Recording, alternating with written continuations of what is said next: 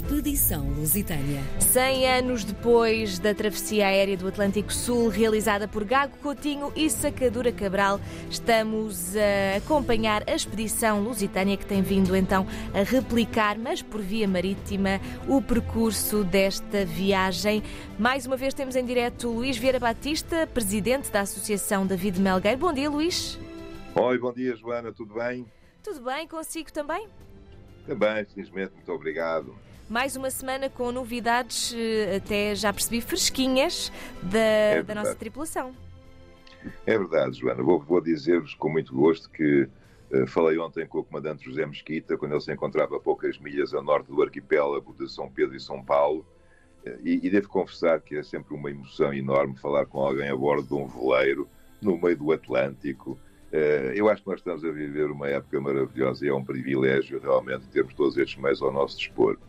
Uh, imagino que num pequeno exercício uh, de, de, de, de, recuo no tempo, nós imaginamos, e acho que deve ser difícil de imaginar, como é que não terá sido fazer esta viagem sem os recursos que hoje temos, sem os apoios, sem as ajudas, sem, sem nada. E, e, realmente é, é, algo que gratifica ainda mais e honra ainda mais todos aqueles que ali andaram desde o século XV, XVI, até há tão pouco tempo, finalmente. Porque pois, é que 100 anos não foi assim há tanto tempo. Não, não, pois não, pois não. E mesmo antes disso, não é? Portanto, todos aqueles que tiveram uh, nos, nos, nossos uh, veleiros, nas nossas caravelas, nas nossas descobertas, não é? Portanto, tudo isto é, é realmente um, uma coisa completamente inimaginável para comum cidadão quando não passa por uma situação destas.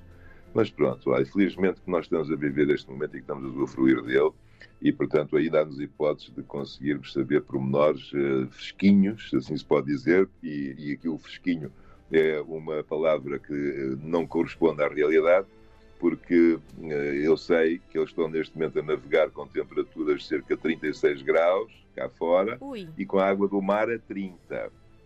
Bom, Nada mal. Por causa disso, é, pois, exatamente, eu acho que eles, inclusive, quando estão assim com hipótese, até dão um mergulhinho, porque realmente permite que isso assim aconteça. O que, o que também não deixa de não ser fantástico é poderem tomar esses, esses, banhos no meio do Atlântico. De qualquer das maneiras, uh, portanto, aquilo que, que, se passa é que eles estão precisamente neste momento, neste tal arquipélago, uh, e, e para quem não esteja com esta informação, foi aqui que, que perderam o segundo hidroavião. E não, Uhum. se não fosse o caso de terem sido salvos pelo navio da Armada Brasileira, não teriam sobrevivido. Bom, precisamente para evocar este momento de há 100 anos, há mais uma vez um navio da Armada Brasileira que saiu do Recife no passado dia 9 e que se vai encontrar com os veleiros da Expedição Lusitânia nos Penedos de São Pedro e São Paulo, o que não deixa de não ser uma coisa maravilhosa. Bom, além do mais, e, e também agora aqui a história parece que se vai repetir, Uh, devido a estas condições de, de, grande dificuldade de navegação quando o vento não está presente, e nestas condições ali naquelas regiões do globo o vento está muito poucas vezes presente, o que é que isto faz? Faz com que os veleiros tenham que andar com aqueles pequenos motores auxiliares que eles utilizam quando estão a fazer manobras em porto.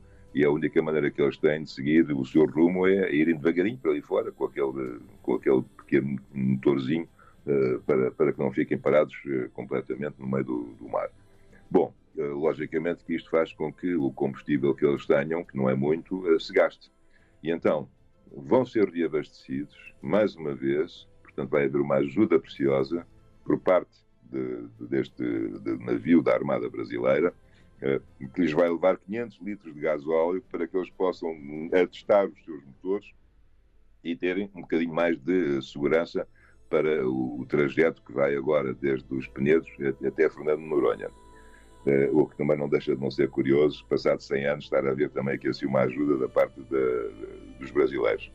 Uh, de qualquer das maneiras, e eu gostava de dizer isto, que esta, esta evocação que, que eles vão ter, portanto, igual àquela que se passou há 100 anos, com a, com a presença do, do navio brasileiro, juntamente aos navios portugueses, Uh, faz com que todos nós nos sintamos unidos num, num, sentimento de grande fraternidade, pois, como disse Fernando Pessoa, a nossa pátria é a língua portuguesa.